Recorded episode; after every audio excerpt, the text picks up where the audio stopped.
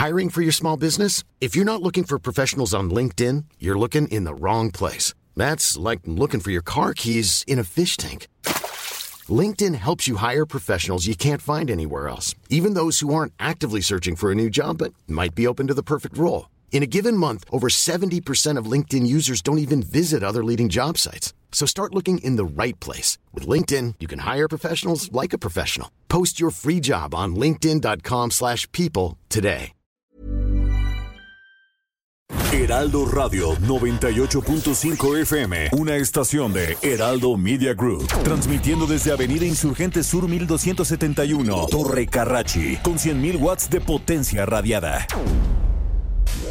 Inicia las noticias de la tarde con Jesús Martín Mendoza en Heraldo Radio.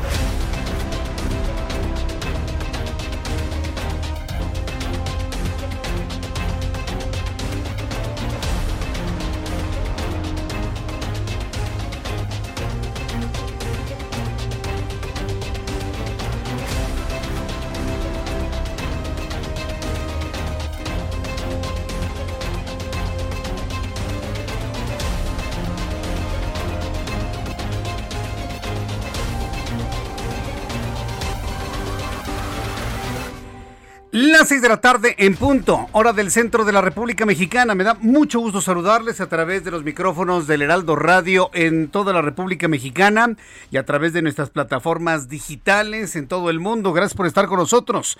Bienvenidos al Heraldo Radio a través de todas las frecuencias del Heraldo Radio en la República Mexicana. Soy Jesús Martín Mendoza. Súbale el volumen a su radio que le tengo la información más importante de este martes 9 de marzo del año 2021 un día después del Día Internacional de la Mujer. En primer lugar, le informo que la Unidad de Inteligencia Financiera de la Secretaría de Hacienda y Crédito Público reveló que el gobernador de Tamaulipas, Francisco Javier García Cabeza de Vaca, adquirió al menos 12 propiedades en México y en los Estados Unidos. Eh, y eh, para que los y los cuales utilizó eh, a varios miembros de su familia para este fin para la adquisición de 12 inmuebles, tanto en México como en Estados Unidos, habría utilizado a diversos miembros de su familia como prestanombres y recurrió a la triangulación de recursos públicos. Más adelante voy a tener todos los detalles de lo que ha descubierto y ha anunciado la Unidad de Inteligencia Financiera. Está buscando un pez gordo, la autollamada 4T. La 4T están buscando un pez gordo. A lo mejor está gordo el pez, pero lo quieren pescar como un elemento de campaña electoral. ¿Usted se va a dejar convencer por eso? Yo le invito, si es culpable cabeza de vaca, que pague lo que tengan que pagar. Pero en este tiempo de campañas, no hay ley electoral que impida perseguir un pez gordo en tiempo electoral, por supuesto. Entonces, bueno, no nos, no nos quedemos nada más con esa intención. Más adelante le voy a platicar todo lo que ha encontrado la unidad de inteligencia financiera. También le informo en este resumen de noticias que un juez de la Ciudad de México admitió a trámite el amparo solicitado por Cuauhtémoc Gutiérrez de la Torre, ex líder del PRI en la Ciudad de México. El hombre grande que dirigía al PRI en la capital de la República, llamado también y conocido como el rey de la basura. El amparo evita que este señor Gutiérrez de la Torre sea aprendido por trata de personas en la modalidad de explotación sexual agravada en grado de tentativa, publicidad engañosa y asociación delictuosa. Es decir, no lo van. Nada más ve usted el poder de este enorme hombre. Y lo digo no, no en cuestión de logros, sino en tamaño, ¿no? En forma. Vea usted el poder que tiene este hombre. Se ha librado de todas. Le han confirmado el que ha sido explotador sexual de algunas mujeres. Y mire, no lo van a poder agarrar porque tiene amparo. Le voy a tener también los detalles de esto. Y la defensa del ex secretario de Desarrollo Social, Rosario Robles, anunció que su clienta buscará ser testigo colaborador de la Fiscalía General de la República y aclaró que no puede ser objeto de reparación de daño al señalar que no se quedó con recurso alguno de lo señalado en el delito que se le acusa. Esta es la voz de Sergio Arturo Ramírez Muñoz, abogado de Rosario Robles. Ella no va a reparar el daño porque no tiene daño que reparar porque el delito es un delito material. Ella no se quedó con esos recursos que supuestamente fueron objeto de este delito de orden penal. A ella no se le ha encontrado un solo peso en sus cuentas, a ella no se le ha encontrado que haya obtenido recursos de forma indebida o de forma impropia a lo que la ley prevé y por lo mismo es que ella no puede ser objeto de una reparación del daño. el delito por el que se le está queriendo acusar en este tema primario es por una omisión. Bien, pues esto es lo que ha comentado el abogado de Rosario Robles. Ella le dicen que se llevó dinero, que me digan dónde está porque no lo tiene. Es lo que ha dicho el abogado. Pero además, créame, lo más interesante, ¿sabe contra quién va a, contra quién va a testificar Rosario Robles? Contra Luis Videgaray, este pesado personaje del pasado, el pesado del pasado, Luis Videgaray. Va a terminar haciendo chistes con su brother, seguramente, ¿no? Bueno, pues va a testificar contra Luis Videgaray. Pues claro, la dejaron sola. Toda esta bola de individuos la dejaron sola Rosario Robles y ha accedido a testificar en contra de Luis Videgaray así se encuentre viviendo en la luna. Actualmente vive en Israel. Ah, bueno, así se encuentre viviendo en la luna. Bueno, pues van a tomar la declaración de Rosario Robles de lo que sabe, hizo el que fuera hombre más cercano del entonces presidente de México, Enrique Peña Nieto. Este martes llegó a México un nuevo lote de 600.600 vacunas anticovid de la farmacéutica Pfizer BioNTech para continuar con el Plan Nacional de Vacunación de Adultos Mayores. Las dosis llegaron en vuelos distintos, distribuidos en los aeropuertos de la Ciudad de México, Guadalajara y Querétaro. Yo me sigo preguntando por qué no llegan esos vuelos a Santa Lucía pues supuestamente es un aeropuerto nuevo y emblemático del presidente. Yo no entiendo por qué no llegan esos aviones a Santa Lucía. No, al aeropuerto internacional Felipe Ángeles. ¿Será que porque no tiene carreteras para entrar y salir? Ha de ser eso, ¿no? Digo, seguramente. Pero no, no llegan al Felipe Ángeles, llegan al viejo, vetusto, saturado Aeropuerto Internacional de la Ciudad de México. También informaré que con 389 votos a favor y 54 en contra, 8 abstenciones, la Cámara de Diputados aprobó este martes la Ley General de Educación Superior con la que se asegura la gratuidad en la educación superior de instituciones públicas y se buscará fortalecer a las escuelas normales e institutos de actualización del magisterio. La jefa de gobierno de la Ciudad de México, Claudia Sheinbaum, anunció que cuatro hombres fueron detenidos durante las manifestaciones feministas de ayer, de los cuales dos eran escoltas de una persona y llevaban armas de fuego, además de negar que la policía haya agilizado, utilizado gas pimienta. Así lo comentó la propia jefa de gobierno, Claudia Sheinbaum. Hasta donde tengo entendido, cuatro personas detenidas, hombres, por cierto, dos de ellos escoltas eh, de una persona que llevaban armas de fuego en la manifestación y que se ve claramente cómo se robaron escudos de la policía y los están metiendo en la cajuela de su auto. No sé este, qué persona tiene que marchar en una marcha con escoltas, armados, o eso no. no se usa gas pimienta. Es lo que dijo Claudia Sheinbaum, pero a ver, jefa de gobierno, Claudia Sheinbaum, no se explica por qué había alguien con escoltas armados, tampoco me explicó cómo había mujeres con martillos o con gasolina. Le aventaron gasolina a los policías y les prendieron fuego. Hay 69 lesionados, 20 de ellos policías quemados. Tan grave un asunto como el otro, ¿eh? Pero no hay mujeres detenidas. No, pues ¿cómo van a detener mujeres? Olvídese. Hubiese sido el acabose, ¿no? El acabose político electoral. No hay mujeres detenidas, así hayan ido con bats, con palos, con martillos y con gasolina. La gasolina, sí, las armas de fuego que traen los escoltas no las dispararon, pero la gasolina sí se la rociaron a los policías y los quemaron. Hay que decir las cosas finalmente como son, porque ya sabemos que lo que no es parejo es chipotudo. Jessica Jonathan Oseguera González, alias La Negra, e hija de Nemesio Ceguera Cervantes el Mencho, y quien enfrenta cinco cargos por participar en transacciones en apoyo a las actividades ilícitas del tráfico de estupefacientes del cartel Jalisco Nueva Generación, se declarará culpable en Estados Unidos el próximo 22 de marzo, o si es posible, antes. Eso trascendió el día de hoy. Y el secretario general de la Organización para la Cooperación y el Desarrollo Económicos, José Ángel Gurría, pidió al gobierno mexicano mantener regulaciones estables para atraer la inversión privada en el país. También informó que diversos medios estadounidenses revelaron que más de 3.200 menores migrantes que han llegado a los Estados Unidos sin compañía de padres o tutores se encuentran bajo custodia de la patrulla fronteriza, de los cuales 1.400 de ellos han permanecido detenidos tras tres días, lo que significa un mayor tiempo de lo permitido por la ley. También informó que de acuerdo con datos de la Universidad de Oxford, Chile se convirtió este martes en el líder mundial en vacunación contra COVID-19 con un promedio de 1.08 dosis diarias por cada 100 habitantes inoculadas en las últimas siete jornadas. Chile lo está haciendo en cuanto a la acción de vacunación. El país que ya tiene más personas vacunadas es Israel, con el 98% de la población objetivo. Entonces, entre Israel y Chile están poniendo el ejemplo a nivel internacional. Yo pensé que era México, ¿usted cree? Pues tenemos un presidente que decir que, que tenemos un sistema de salud como Dinamarca y que somos el país que más vacunas pone. Yo pensé que era México, fíjese, yo termino decepcionado con esta noticia.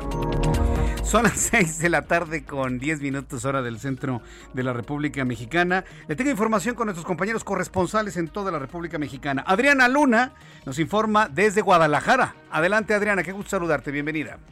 Gracias, mi querido Jesús Martín, un placer saludarte a ti y al auditorio.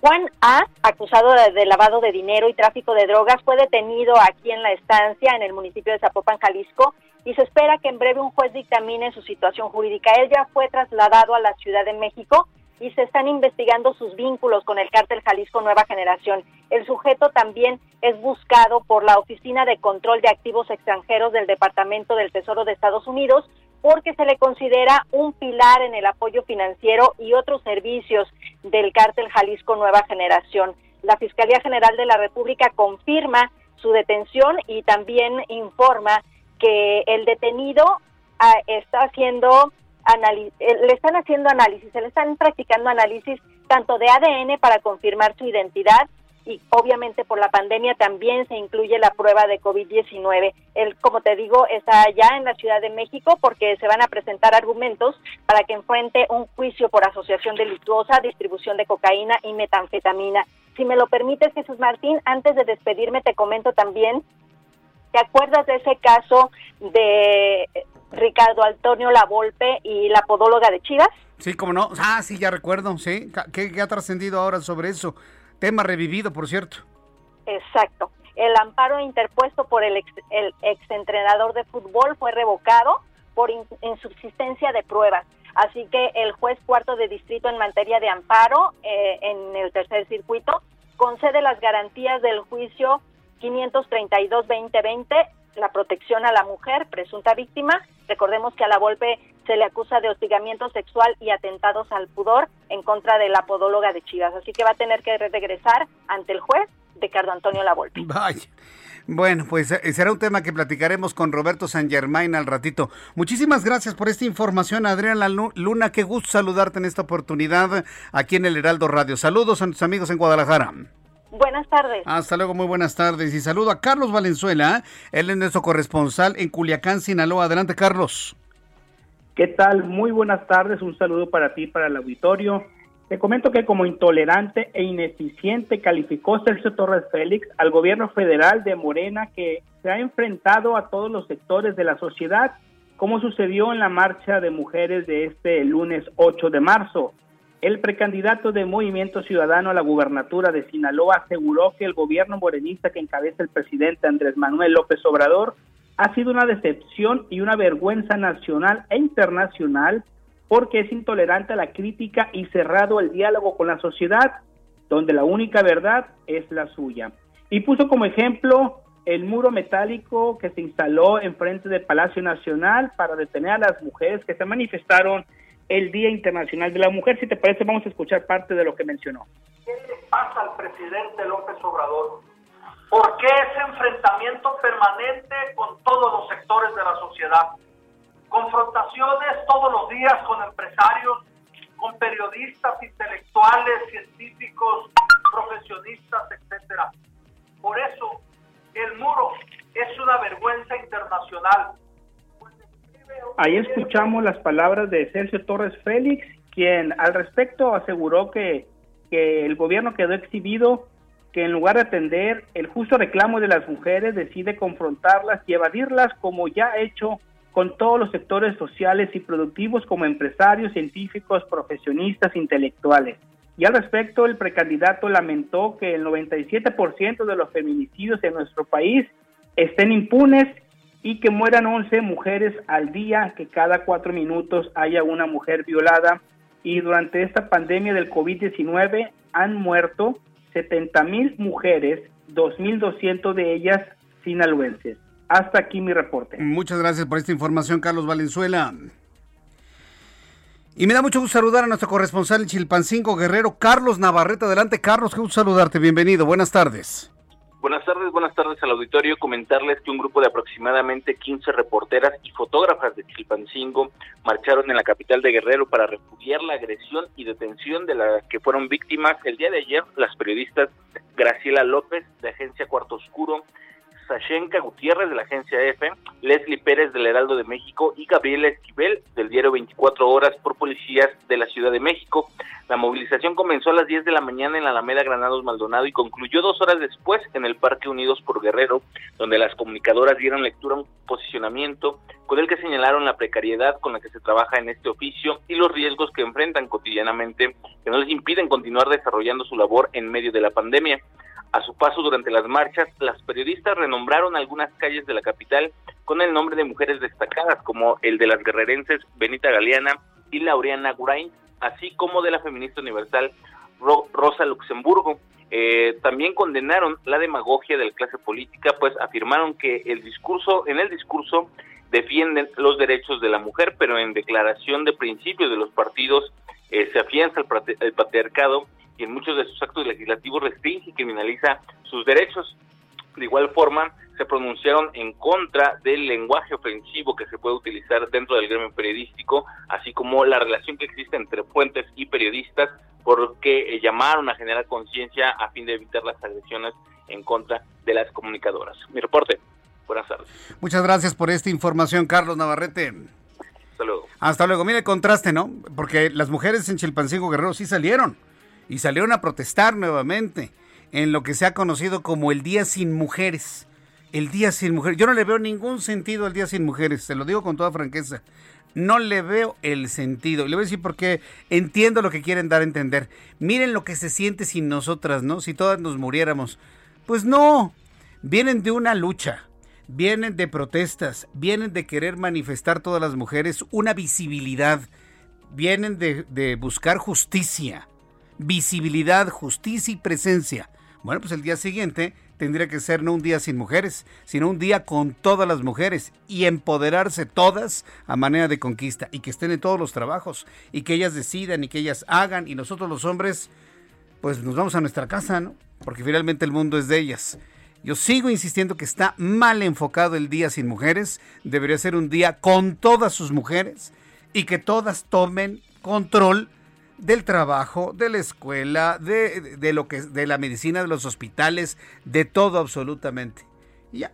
Y al día siguiente, el día 10, ya todos normales, ¿no? Ya después de los días de reflexión. Es una propuesta. Hay que cambiar el, el, enfoque de este día, ¿eh? el, el, día después, al 8 de marzo. Cuando son las 6.17, vamos con nuestros compañeros reporteros urbanos. Saludo a mi compañero Daniel Magaña. ¿En dónde te ubicas, Daniel? Bienvenido. ¿Qué tal, Jesús Martín? Muy buenas tardes. Bueno, pues tenemos información vehicular de la zona de la avenida Universidad para las personas que a esta hora pues ya se trasladan en dirección hacia las emisiones del eje 10.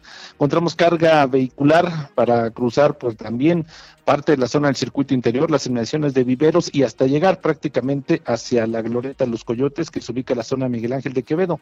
A partir de aquí, el avance es mejor para quien, bueno, pues se incorpora hacia la avenida Río de la Magdalena o bien continúa un poco más adelante sobre esta pues extensión prácticamente de la zona de la avenida Universidad para incorporarse hacia el perímetro de, de Ciudad Universitaria, esto ya la avenida de los Insurgentes Sur. El reporte Jesús Martín. Muy buena tarde. Muchas gracias por esta información, Daniel Magaña. Continuamos atentos. Continuamos atentos. Saludo a Gerardo Galicia, en otro punto del Valle de México. Adelante, Gerardo, ¿dónde te ubicas? En la zona poniente de la capital, Jesús Martín. Excelente tarde, es un gusto. Y tenemos información importante para nuestros amigos que van a utilizar el circuito bicentenario. Si dejan atrás el paso de la reforma y se dirigen al sur de la capital, ya van a encontrar un incremento de la afluencia de autos y hay que manejar con precaución en carriles laterales. Tenemos todavía presencia eh, bastante presencia de elementos policíacos justo en los carriles laterales custodiando un vehículo donde un automovilista fue baleado hace algunas horas. El vehículo eh, todavía tiene los impactos de bala, falta que elaboren peritos en ese punto y una grúa para poderlo retirar de los laterales del circuito interior. Esto ocurre para mayor referencia en la incorporación a carriles eh, laterales rumbo a la zona de Avenida Constituyentes. Si van a usar los laterales, solo tengan precaución por los elementos policíacos que siguen custodiando este vehículo. Y el sentido opuesto del circuito interior avanza bastante bien, por lo menos hasta el paseo de la reforma. Es de buena opción. Más adelante ya comienza a saturarse. Y por lo pronto, Jesús Martín, el reporte. Muchas gracias por la información, Gerardo. Hasta luego. Hasta luego. Y saluda a Israel Lorenzana con más información en el Valle de México. Adelante, Israel. Jesús Martín, muchísimas gracias. Es un gusto saludarte esta tarde. Yo tengo información para nuestros amigos automovilistas que se desplazan a través de la Avenida Revolución, desde Benjamín Franklin y prácticamente hasta Barranca del Muerto. La circulación en términos generales, Jesús Martín, es aceptable. Algunos asentamientos en San Pedro de los Pinos, en esta estación del metro, a consecuencia del lento cambio de luces en los semáforos, pero nada para abandonar esta arteria. Para nuestros amigos que van hacia la zona de Miscuac, sin duda alguna hay únicamente que anticipar su paso.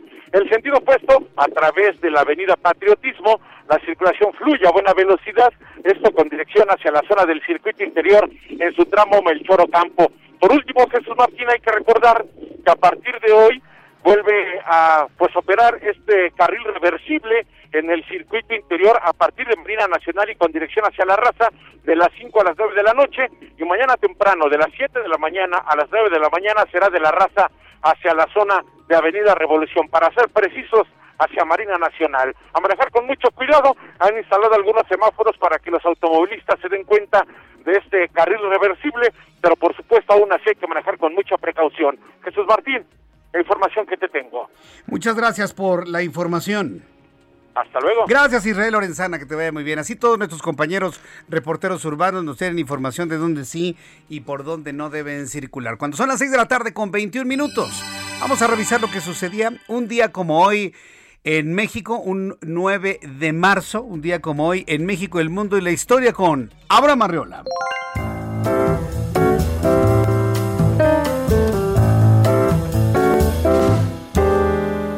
Bienvenidos. Esto es un día como hoy en la historia, 9 de marzo. 1839. Se firma el Tratado de Paz entre México y Francia que pone fin a la llamada Guerra de los Pasteles.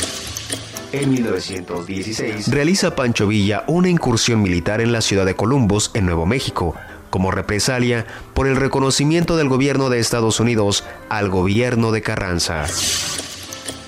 En 1923 se crea la Confederación Nacional Agraria, la primera organización nacional campesina. Amigos, esto fue un día como hoy en la historia. Muchas gracias. Qué serio, Abraham. Ahora sí me dejaste, pero. ¿Estás regañado qué? No, no está regañado, ¿cómo creen? Es más, sigue todavía para televisión, creo que de vacaciones, ¿no? Anda, anda en un tiempo de descanso, pero se da su tiempo para podernos compartir lo que investiga ha sucedido un día como hoy. Bien, cuando son las 6 de la tarde con 22 minutos y antes de ir a los mensajes comerciales, quiero agradecer a todos nuestros amigos que nos están eh, eh, escuchando y viendo a través de las redes sociales. Yo quiero pedirle a quien me ve a través de YouTube, nos escucha a través de la página de internet del Heraldo de México, www.heraldodemexico .com.mx o a través de nuestra aplicación que son muchísimas personas afortunadamente, cosa que les agradezco. También ayúdenme sintonizando su radio, su radio análogo o su radio digital, su radio convencional. Enciendan su radio en la frecuencia del 98.5 de FM en el Valle de México. Tenemos muchas frecuencias en la República Mexicana, 92.1 de FM en Acapulco, 90.1 en Monterrey, 100.3 en Guadalajara. Gracias, Orlando. Eh, estamos en el 1700 de AM en Tijuana, Baja California, en Morelia, Michoacán, en 1240 de AM, en Villar, no, perdón, en La Paz, Baja California, en 96.1 de FM, en San Luis Potosí, 96.9 de FM. Saludamos a nuestros amigos que nos escuchan en San Luis Potosí. Encienda su radio, por favor, su radio convencional.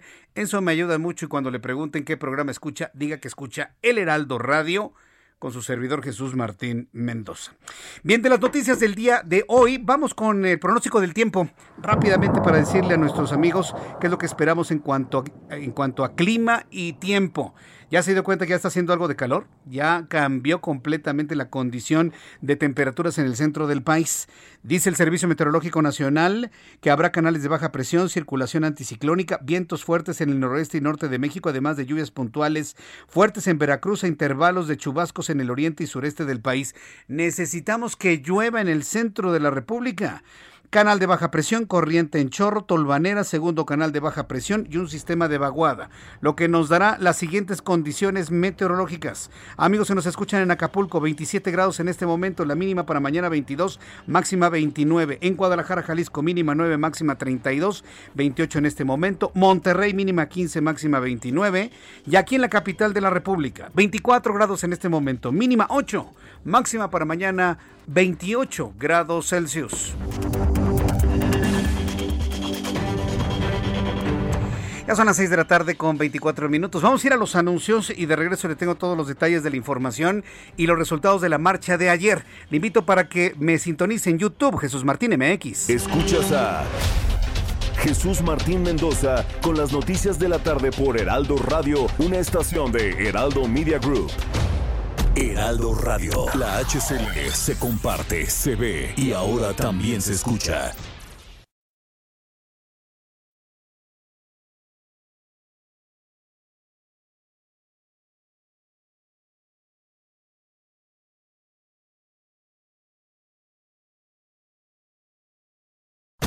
Radio. La HCL se comparte, se ve y ahora también se escucha. Escucha las noticias de la tarde con Jesús Martín Mendoza. Regresamos.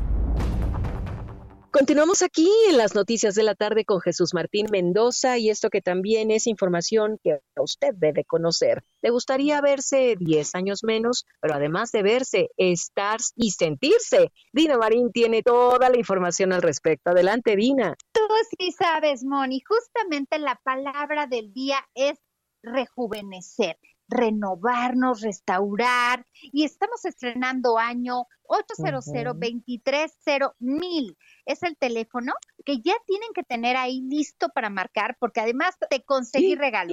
Mira, 800 230 mil. Simoni, te voy a platicar que vamos a equilibrarnos, vamos a rejuvenecer cada célula del organismo de adentro hacia afuera pasando por huesos, músculos, órganos internos, teniendo la sangre más limpia, un cerebro mm. más alerta y aquello que nos encanta, viéndonos más jóvenes, porque la piel lo agradece, vamos a estar ya sin esas líneas de expresión que ya son como surcos. Créanme, es mito, mm. sí, sí se eliminan, se difuminan a su máxima expresión las manchas y combatimos la flacidez. Rejuvenecimiento celular Hoy son de regalo, te mm. conseguí que hoy solo pagarán el envío exclusivamente marcando el teléfono 800 23 mil. 00230000. El teléfono que nos puede cambiar nuestra apariencia. Y lo mejor que explicas, Dina, esa limpieza de adentro hacia afuera. Hay que llevarnos esa promoción. De nuevo el teléfono. Con gusto, 800 230000 y pueden entrar a granfin.mx para tener mayor información. Muy bien, no hay pretextos. Gracias, Dina. Regresamos contigo, Jesús Martín Mendoza.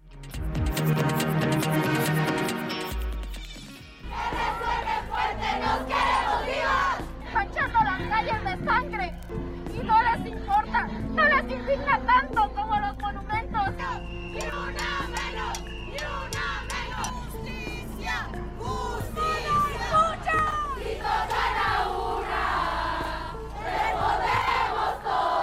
Bien, estos son eh, algunos de los cánticos que se escuchaban ayer, eh, 8 de marzo, Día Internacional de la Mujer. Mire, fue un momento, fue un día lleno de contrastes, porque si bien de alguna manera todos nos sorprendíamos, hombres y mujeres, de la forma en la que se manifestaban estos grupos, también generó, generó aplausos, sobre todo por la condena que han hecho directamente al gobierno de Andrés Manuel López Obrador de defender a costa de su propio futuro político a Félix Salgado Macedonio. Sí, López Obrador está defendiendo a un violador en el gobierno de, de Guerrero a costa inclusive de su futuro político. Y aún así, eso es lo que ha generado una gran cantidad de, reacciones. Esas mucha gente las aplaudimos.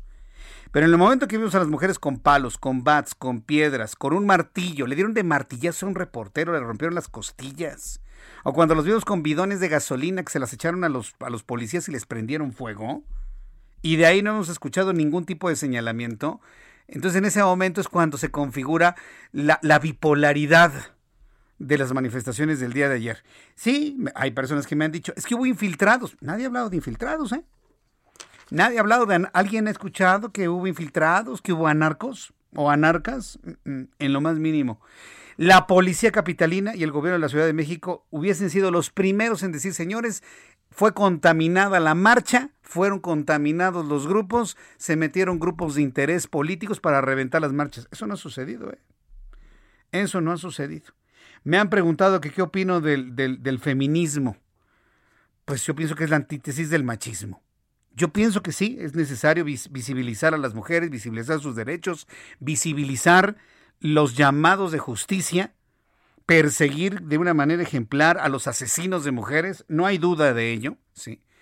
Pero en el momento en el que se busca combatir un machismo con algo similar que es el feminismo, entonces ahí, en ese momento, se, dan dos pasos para atrás. Ahí se dan dos pasos para atrás desde mi punto de vista. ¿eh? Pero bueno, yo, yo, pienso que es importante este tipo de manifestaciones y sobre todo que en nosotros, el resto de la sociedad, y hablo de hombres y mujeres, ¿eh? hablo de hombres y mujeres, el resto de la sociedad, brindar las posibilidades de la expresión y de la, y de la ser facilitadores de la justicia que estos grupos están pidiendo. Así de sencillo. Y ya con eso, seguir adelante, no quedarnos atorados en el 8 de marzo o en el día después, que es un día sin mujeres que vuelvo a insistir, a mí el personal no le veo ningún sentido. Tendría más sentido que después de las protestas, para las personas que no lo escucharon, después de la protesta, después de la exigencia de justicia, después de la visibilidad que exigen los grupos femeninos, al día siguiente se, empoderen de todo. Un día con todas las mujeres y estén presentes en todos los ámbitos profesionales y que los que nos resguardemos seamos los hombres. ¿Ya? El triunfo de la protesta ¿Qué sucede ahora? Protestaron ayer, se hicieron visibles y al día siguiente desaparecen. Porque no se murieron, ¿eh? Nada más se resguardaron. Las que quisieron, que fueron la minoría, por cierto. No tiene sentido. Sí, conozco el caso de una persona, de una mujer que quiso ir a trabajar y su jefe hombre la regresó a su casa. No, regresate a tu casa, porque hoy es un día sin mujeres. ¿Qué terminó pasando? Lo mismo que están protestando las mujeres. Por eso no tiene sentido el día sin mujeres. También lo digo desde mi punto de vista. Entonces, ojalá y las, las protestas de ayer, los destrozos, muchas personas me están preguntando qué opino de los destrozos. Bueno, pues miren, las cosas se reparan. Yo en algún tiempo consideraba que no era justo el que, el que se destrozaran las cosas. Sigo pensando que no es justo. Pero pues sí, destrozar un museo completito como el de la Revolución, de el destrozo de un elevador, las pintas en el, en el museo que es el Palacio Nacional, los destrozos al, al edificio de correos. ¿Ya, ¿Ya viste cómo quedó el edificio de correos? Es dolorosísimo. Rompieron vidrios que tenían más de 100 años. Hicieron destro, el Palacio de Minería, el, el edificio de correos. Hicieron destrozos incalculables. Bueno, y hay mujeres que me dicen, no, pues que nada de eso regresará a la vida una mujer asesinada. El año pasado, una radioescucha, que le envío muchos saludos, ella sabe quién es, me decía Jesús Martín, si yo me entero que mi hija la matan, voy e incendio todo el país. Y ni siquiera ese incendio me va a regresar la vida de mi hija. Entonces, si tomamos en cuenta esos puntos de vista, bueno, las cosas finalmente se reparan. Finalmente, lo que no se repara es la vida. Entonces, bueno, si estos gobiernos emanados del Movimiento de Regeneración Nacional están dispuestos a pagar el precio del daño histórico, que significa dañar una columna, dañar un edificio como el de Correos, el de Minería, el Palacio Nacional, el Palacio del Ayuntamiento, bueno, será algo que precisamente se recuerde en la historia. Las cosas no son para siempre, se terminan destruyendo y pues bueno, pues ya ni modo. Así se lo digo, ya ni modo. Está todo pintarrajeado por todos lados. Pero finalmente se dio la visibilidad que se buscaba. Esta conmemoración del Día Internacional de las Mujeres tiene más de 50 años. Tiene más de 50 años. Y es apenas en los últimos cinco cuando hemos visto verdaderamente que se conmemora con mucha intensidad y también hay que decirlo con violencia en nuestro país. Vamos a volver a escuchar, ¿no? Este collage de todo lo que sucedía ayer. ¿Quieres escuchar los cánticos, los gritos? Esto sucedía ayer en las calles de México. Las calles de sangre y no les importa, no les indigna tanto como los monumentos. ¡Ni una menos! ¡Ni una menos! ¡Justicia! ¡Justicia! ¡Escucha! ¡Y toda una! ¡Respondemos todos! Historia pura, ayer sin duda alguna, ¿eh? Y mire que en este año 2021 contribuyó al enojo de los grupos femeninos dos cosas, dos cosas. La condición política que sucede en Guerrero, que ya le hemos dicho hasta la saciedad, y un muro, unas bardas que impedían la llegada hasta el Palacio Nacional. Esos dos elementos no sabe cómo han de alguna manera exacerbado el sentir y el dolor de muchas mujeres, de miles de mujeres que se manifestaron el día de ayer. ¿Está en la línea telefónica, Pati Cruz? Ah, eh, eh, bueno, en unos instantes voy a platicar con Patti Cruz, quien es vocera del colectivo Libres y Combativas. Mientras tanto, bueno, pues decirles que manifestantes y ONGs acusan de represión en la marcha ocurrida ayer en la Ciudad de México por el Día Internacional de la Mujer. Sin embargo, ante tales denuncias, las autoridades capitalinas afirman que se respetó la libre expresión, pues dicen que la mayoría de ellas eran mujeres policías uniformadas con cascos, escudos, extinguidores para replegar a las manifestantes, aunque las coordinaban algunos hombres vestidos de civil alrededor del mediodía en calles aledañas al Paseo de la Reforma y el primer cuadro del centro histórico, policías auxiliares aguardaban a recibir instrucciones para contener los distintos contingentes de colectivos, de ciudadanas, de colectivos, de organizaciones sociales, de sindicatos, quienes movilizaron desde diversos puntos con rumbo al Zócalo. Mientras que cercos policíacos, un hombre armado sobre el Palacio Nacional, mil que luego se confirmó que tenía un inhibidor de drones, miles de uniformadas y uso de extinguidores para replegar a los manifestantes marcaron el operativo de seguridad de la marcha del 8M en la Ciudad de México, que de acuerdo con autoridades concluyó con un saldo de 62 policías y 19 civiles lesionados, de las cuales nueve uniformados y un asistente fueron hospitalizados. El vocero de la Fiscalía de Justicia de la Ciudad de México, Ulises Lara, confirmó la detención de cuatro hombres no hubo mujeres detenidas, ¿eh? Si alguien me preguntaba, oye Jesús Martín, este, ¿detuvieron mujeres? No, ¿cómo cree? En el Día de las Mujeres detener mujeres sucedió con una de nuestras colaboradoras y las mujeres que detuvieron a nuestra colaboradora se quedaron sin trabajo porque además lo hicieron con violencia y de una manera completamente injustificada. Bueno, Ulises Lara confirmó la detención de cuatro hombres, dos de ellos servidores públicos durante la marcha de ayer en el centro histórico de la capital, quienes ya están, están siendo investigados por portar armas de fuego y agredir a mujeres policías del agrupamiento Atenea. Esta es la voz de Ulises Lara. Dos servidores públicos con funciones de escoltas, identificados como Edwin N. y Oscar N., fueron detenidos por policías preventivos sobre Avenida Izazaga en la colonia Centro Dichas personas fueron detenidas junto con dos pistolas calibre 9 milímetros. Por otra parte, el Ministerio Público de la Fiscalía de Investigación Estratégica Central integra una carpeta de investigación tras la detención de un hombre quien fue captado en múltiples imágenes al agredir a policías capitalinas que cumplían con su deber durante la citada movilización. Esto fue lo que dijo Ulises Lara, un hombre. No hay mujeres detenidas ayer, quiero decirle. Mientras tanto, esta declaración que usted va a escuchar, súbale el volumen a su radio, cómo enoja a las mujeres. Eh? La suerte de Andrés Manuel López Obrador, quien trabaja como nuestro presidente en el Palacio Nacional, pues de alguna manera está echada. Yo sinceramente no entiendo qué tanto le debe a Salgado Macedonio. ¿eh? Yo no sé qué le pueda deber para defenderlo de esa manera y sobre todo para minimizar el movimiento femenino. ¿eh? Para, sí, sí, sí, yo sé que algunas que me están escuchando se están enojando, se están enardeciendo. Pues sí, así lo hizo.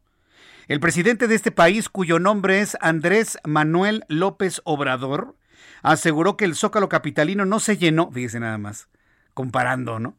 No se llenó durante la marcha femenina de ayer porque la gente rechaza la violencia en este tipo de movilizaciones y aseguró que existen otras formas de manifestarse. Así lo dijo el señor que trabaja como presidente de todos nosotros en Palacio Nacional. ¿Quiere escucharlo? Pero prométame que las mujeres que no se van a enojar tanto, ¿eh? Súbale el volumen a su radio. Esto fue lo que dijo el presidente de este país. La gente no está de acuerdo con esto. no puede estar de acuerdo. Por eso, ante una causa tan noble que es la defensa de los derechos de la mujer, no llenan el zócalo, porque hay muchas mujeres, millones de mujeres que defienden la causa de la igualdad de las mujeres, pero de esa manera, de esa forma, entonces nosotros tenemos que ir haciendo conciencia de que no es la violencia el camino. Ay, el presidente que tenemos. Iba bien en su primer planteamiento. Iba bien, iba bien, iba bien, iba bien. Y no llenaron el zócalo. Lo que más le importa es si se llena o no se llena el zócalo. Así mide López Obrador el peso y la importancia de las cosas, llenando o no llenando el zócalo. Ay, Dios mío, es, es decepcionante. El presidente Andrés Manuel López Obrador es señalado de menospreciar el movimiento femenino del 8 de marzo. Lo acaba usted de escuchar. No, eh, las personas que les enojó escuchar esto, nomás no avienten su radio, porque quiero que escuchen la siguiente entrevista que les voy a presentar.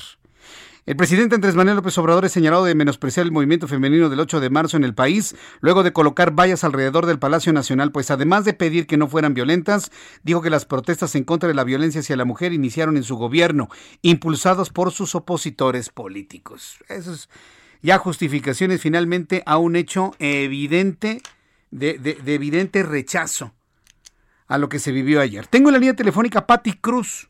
Súbale el volumen a su radio. Patti Cruz es vocera del colectivo Libres y Combativas. Patti Cruz, me da gusto saludarla. Bienvenida. Muy buenas tardes. Muy buenas tardes. Gracias por la invitación. ¿Cuántas eh, personas participaron de su colectivo ayer por la tarde, tanto en el Monumento a la Revolución como el Zócalo y en todas las movilizaciones de ayer? ¿Hasta cuántas participaron? Eh, bueno, de mi colectiva, bueno, de mi organización política de Libres y Combativas, pues unos, unas cientos de personas, pero realmente la manifestación fue de miles, ¿no? Eh, pues algunos medios periodísticos han dado cifras de 20 mil, algunos hasta de 50 mil, pero sin duda eso, miles de mujeres trabajadoras y sus hijas hemos vuelto a llenar las calles, ¿no? De, pues contra la violencia machista en todas en nuestro en todos los frentes no de la de nuestra vida en nuestras casas en nuestros centros de trabajo en nuestras escuelas que con la pandemia pues no no, no se ha frenado no todo lo contrario se ha triplicado la opresión que vivimos eh, las mujeres trabajadoras y sus hijas no eh, eh, el presidente Andrés Manuel López Obrador dice que no llenaron el zócalo Pati ya, sí. bueno. ¿Qué opinas de lo que pues, dice el presidente? Bueno, Andrés Manuel López Obrador sin duda creo que no está viendo un movimiento que pues nosotras discrepamos totalmente con que se diga que ha surgido en su en su gobierno, ¿no?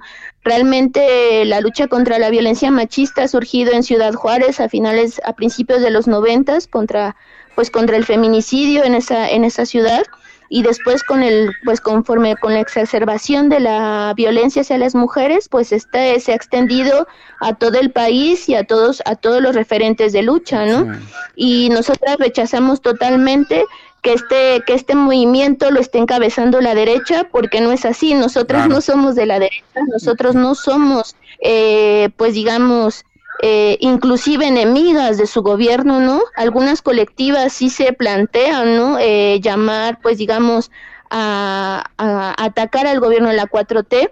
Nosotras no creemos, bueno, la mayoría de las que participamos en el movimiento feminista no somos enemigas al gobierno, todo lo contrario, estamos movilizándonos porque queremos que, que cumplan, ¿no? Las promesas a las trabajadoras y a los trabajadores de eliminar pues la violencia y entre esas pasa por el tema de la violencia machista, ¿no? Mm. Eh, pero tampoco somos ingenuas, también por supuesto la derecha está haciendo agosto de esta situación y nosotras rechazamos totalmente su oportunismo a, a ponerse ahora el moñito, el, el pañuelo verde, el moñito morado pues diciendo eso, ¿no? Que ahora son feministas, ¿no? Ahora Televisa dedicó una gran, este, pues eso, ¿no? Eh, todas sus artistas diciéndose ayer feministas, pero cuando reproducen pues todos estos cánones de belleza, ¿no? De, y de moral, pues que, que, no, que mantienen pues nuestra opresión como mujeres, ¿no?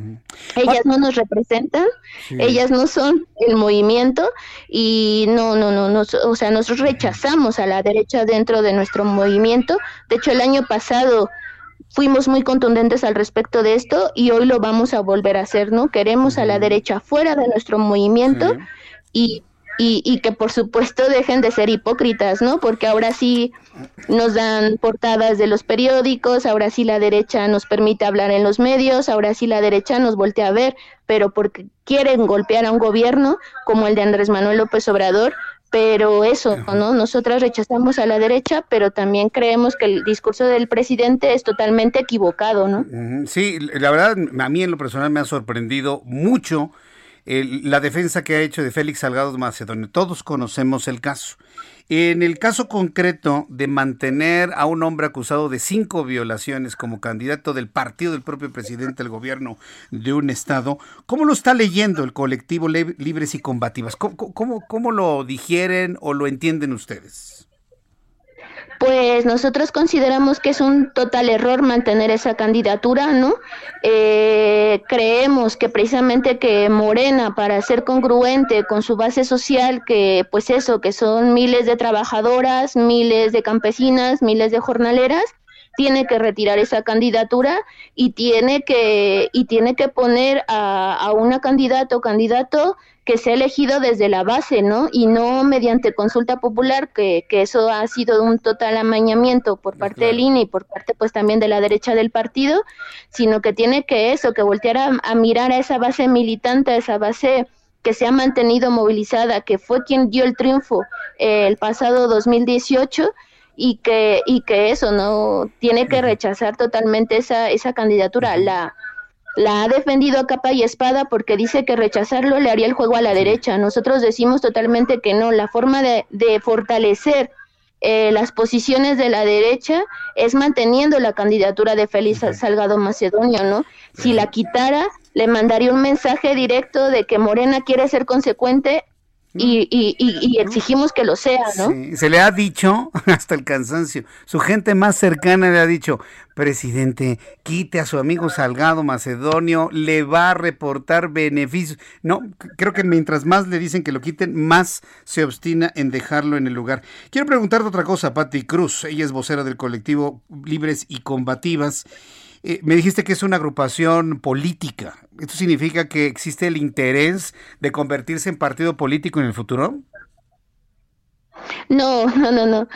Eh, cuando nosotros decimos que, que, somos una organización política, pues es porque el feminismo es política, porque el feminismo que nosotras defendemos, eh, pues eso, tiene que ver con el cuestionamiento de la política que se está haciendo ahora, tiene que ver, la política es organizarse, es luchar, es cuestionar y es transformar esta realidad, ¿no? La política es eso y nosotras nos hemos decidido, pues eso, a, luchar contra la violencia machista y que eso pasa y forzosamente por transformar esta sociedad de raíz, ¿no? O sea, no vamos a cambiar nuestras opresiones, eh, pues eso, todo este machismo que nos que cobra la vida de 11 compañeras toda, todos los días, si no hacemos política. Y política es marchar, es protestar, es salir a las calles como lo hicimos el día de ayer.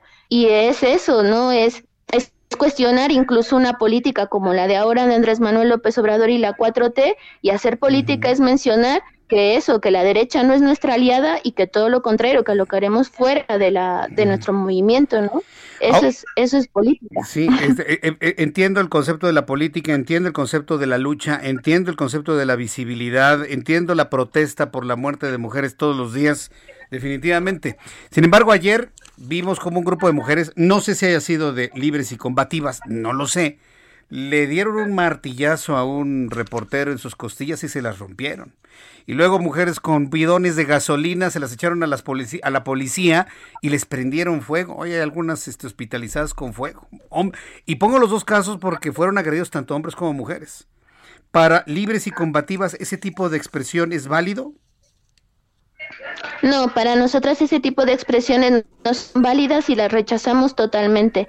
Y esas expresiones son minoritarias dentro del movimiento, de las de las 30 mil, 40 mil, 50 mil mujeres y compañeros que también el día de ayer marcharon, porque también muchos compañeros el día de ayer nos acompañaron en las manifestaciones, eh, rechazamos y no participamos en ese tipo de acciones, ¿no? Ah. Pero lamentablemente eh, eso, ¿no? Eso es lo que sale en los medios de comunicación, eso es lo que se les da mayor reflectores, ¿no? A estas, pues digamos, estas acciones que desde nuestro, desde nuestro punto de vista no fortalecen el movimiento, sino todo lo contrario, los desprestigian eh, a muchas trabajadoras y sus hijas que quieren participar en la lucha, las inhibe a participar en las movilizaciones pues porque piensan que eso, que cualquier marcha feminista es así y no es así, ¿no? Para nada. Pues Yo lo digo claramente, a lo largo de nuestro contingente nosotros no tuvimos ese tipo de acciones ni ningún ni ningún tipo de provocación. Inclusive la policía fue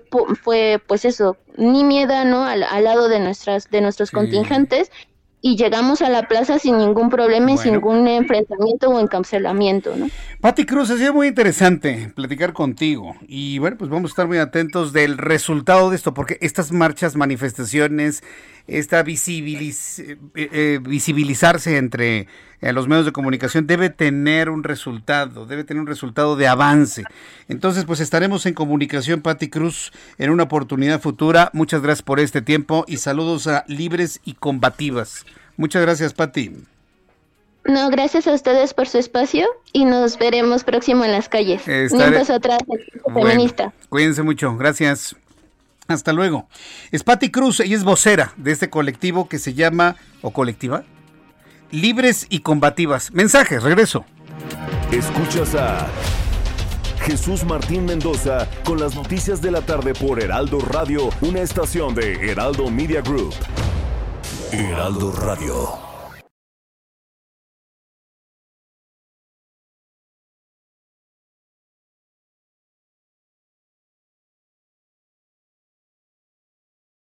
Heraldo Radio. La HCL se comparte, se ve y ahora también se escucha. Escucha las noticias de la tarde con Jesús Martín Mendoza. Regresamos.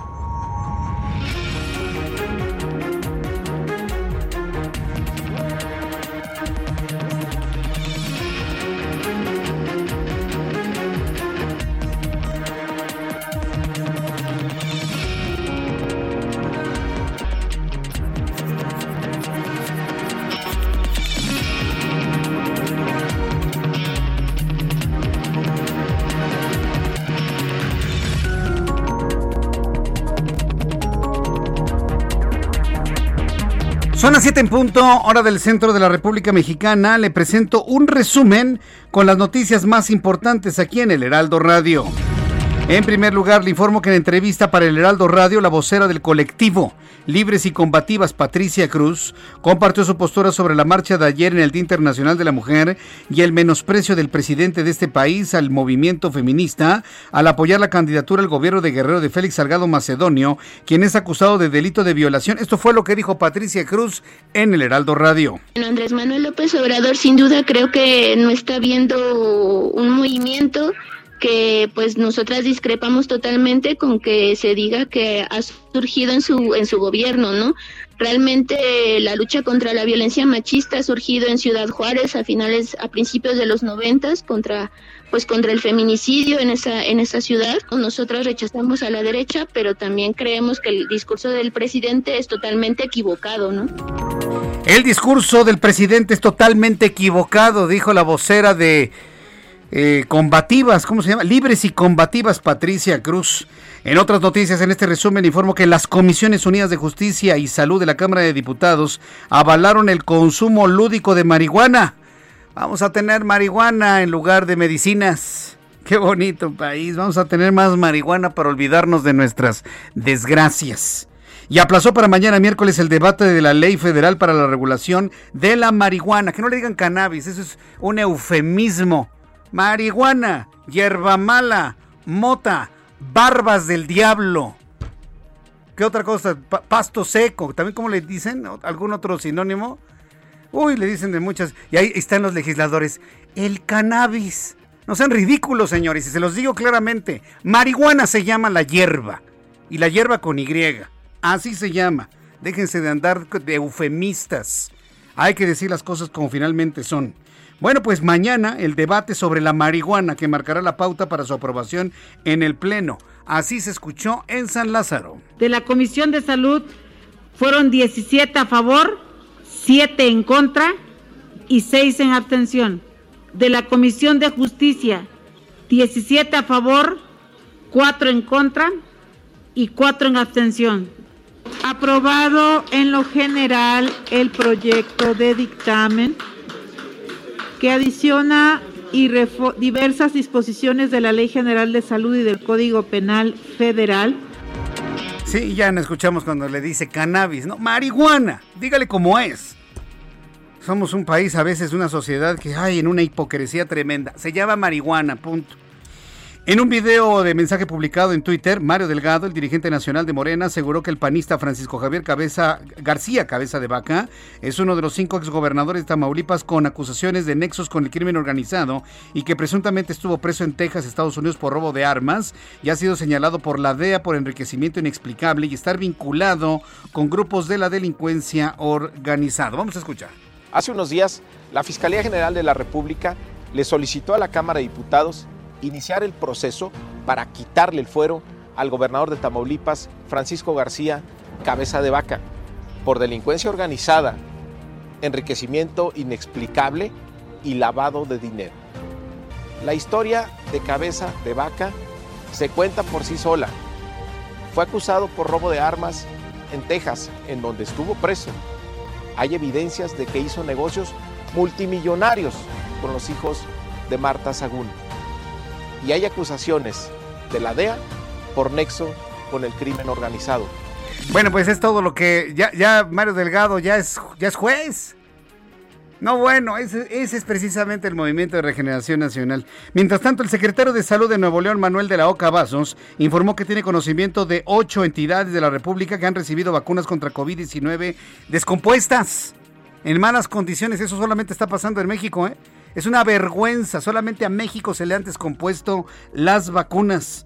Lo anterior luego de que el funcionario diera a conocer que la entidad recibió 4.680 vacunas de Sinovac en malas condiciones de refrigeración. Así lo dio a conocer Manuel de la Oca Vasos. Otras vacunas venían en hieleras.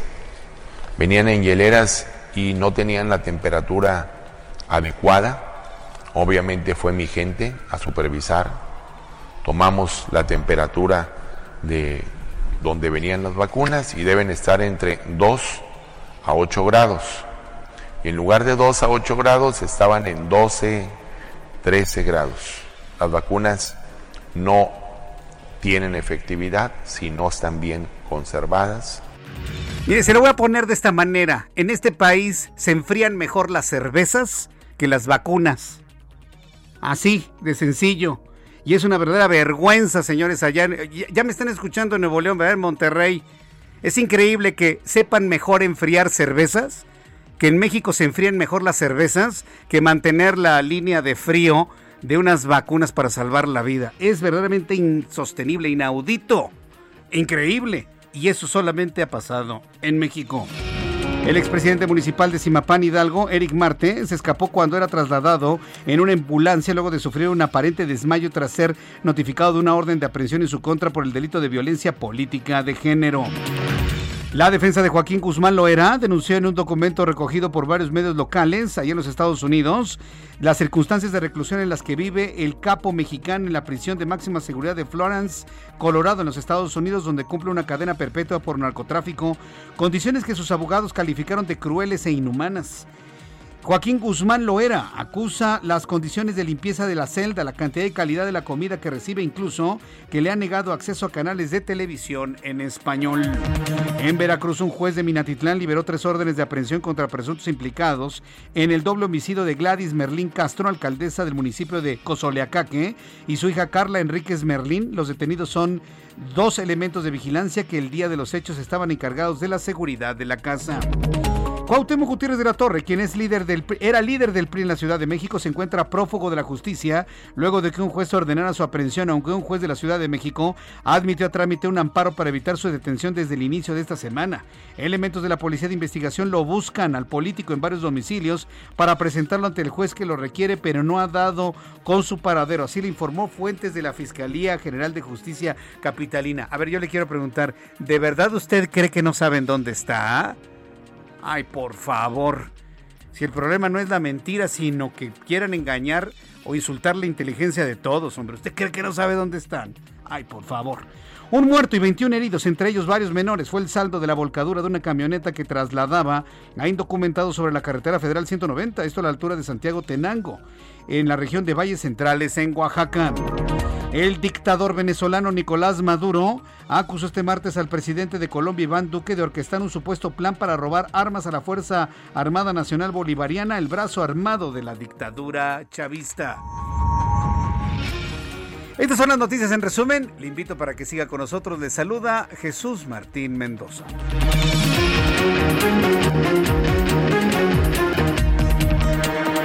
Son las 7 con 8, las 19 horas con 8 minutos, hora del centro de la República Mexicana. Saludo a nuestros amigos que nos sintonicen a partir de este momento en todo el país. Muchas gracias por estar aquí presentes. Amigos en Monterrey, quiero recordarle a nuestros amigos que nos escuchan en Monterrey, Nuevo León, en el 90.1 de FM, que este programa de noticias con su servidor Jesús Martín Mendoza empezamos desde las 6 de la tarde. Usted puede escucharme a partir de las 6 de la tarde a través de nuestra plataforma de YouTube, en el canal Jesús Martín MX, a través de la aplicación del Heraldo de México en la página de internet www.heraldodemexico.com.mx y a las 7 nos unimos en el 90.1 de FM. Si usted quiere escuchar las primeras entrevistas, el resumen inicial, todo lo que le tengo al principio de nuestro programa y así de esta manera estamos juntos dos horas, usted y yo, allá en la ciudad de Monterrey, Nuevo León. Bien, vamos a continuar con la información con nuestros compañeros reporteros urbanos, periodistas especializados en información de ciudad. Daniel Magaña, ¿en dónde te ubicas? Adelante Daniel, te escuchamos. ¿Qué tal Jesús Martín? En la zona del anillo periférico sur, para las personas que pretenden incorporarse de la zona de San Jerónimo hacia Camino a Santa Teresa, la zona también de Luis Cabrera, bueno, en toda esta zona los carriles centrales sí presentan carga vehicular en esta incorporación del periférico sur hacia la, este puente que comunica hacia la zona de Camino a Santa Teresa, un poco más adelante, también en los carriles laterales para incorporarse hacia la carretera Picacho a Jusco, así que bueno, pues hay que tomarlo en cuenta, no hay necesidad realmente de hacer alguna vía alterna ya que estos puntos son eh, pues focalizados sobre todo en los carriles laterales, el sentido opuesto con mejores condiciones viales para trasladarse hacia la zona de Barranca del Muerto, también las personas que se incorporan hacia el eje 10 sur, el tramo de la avenida Río de la Magdalena. El reporte de Jesús Martín. Muy buenas noches. Gracias, que te vaya muy bien. Muy buenas tardes, buenas noches. Gerardo Galicia, ¿en dónde te ubicas, Gerardo? Adelante.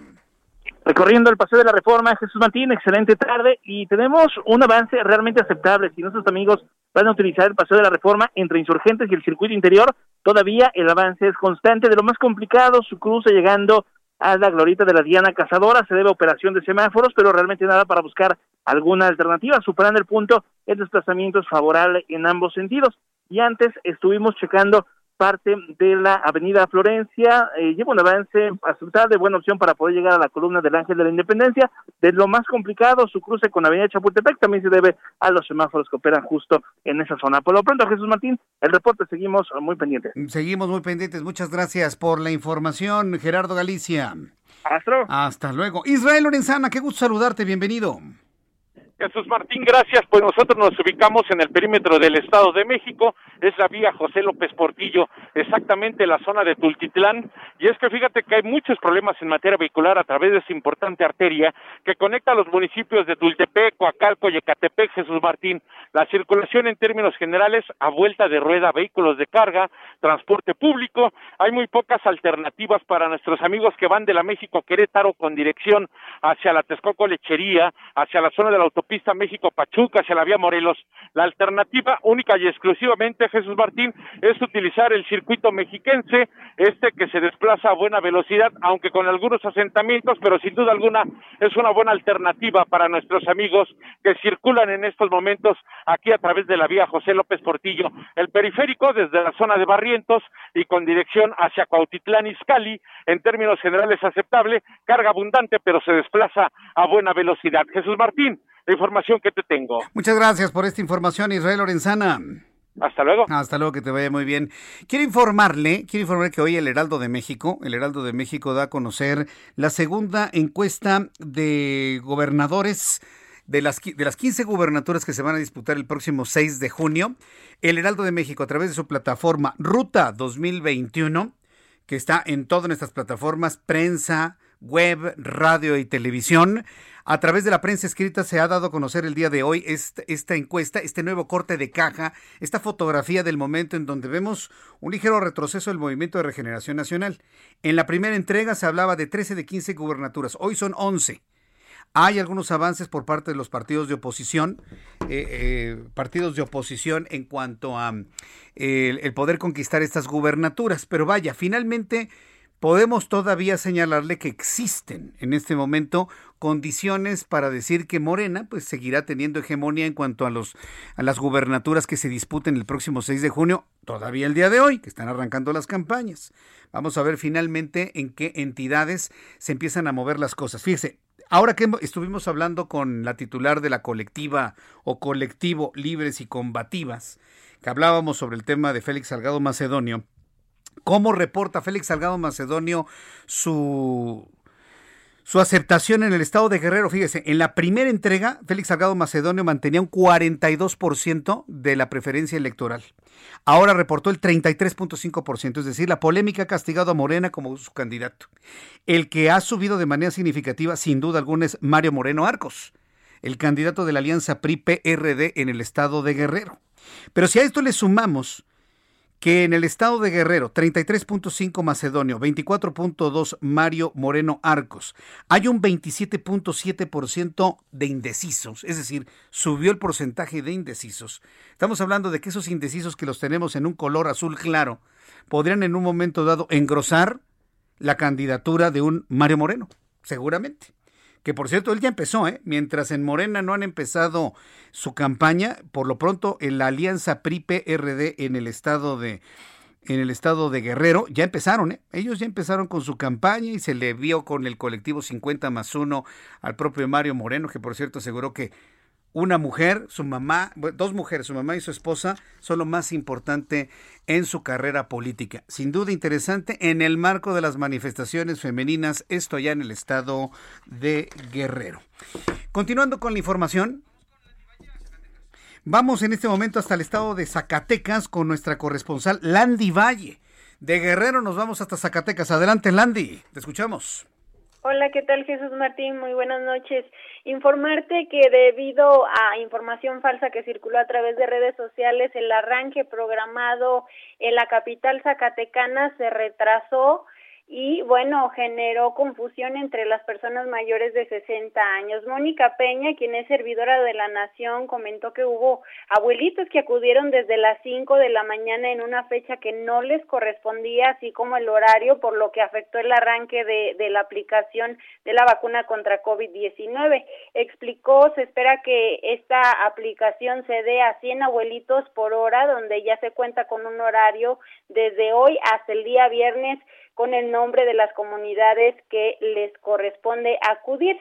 Este día, te comento, asistieron habitantes de Huerta de Picones, Villas Universidad, Benito Juárez, García de la Cadena, entre otros, quienes esperaron bajo los rayos del sol más de una hora y quienes manifestaron, se debió difundir la información con mayor anticipación. Hay que recordar que este día también se inició la aplicación de la vacuna en el municipio de Guadalupe, donde también eh, los ciudadanos manifestaron su inconformidad por el retraso de horarios.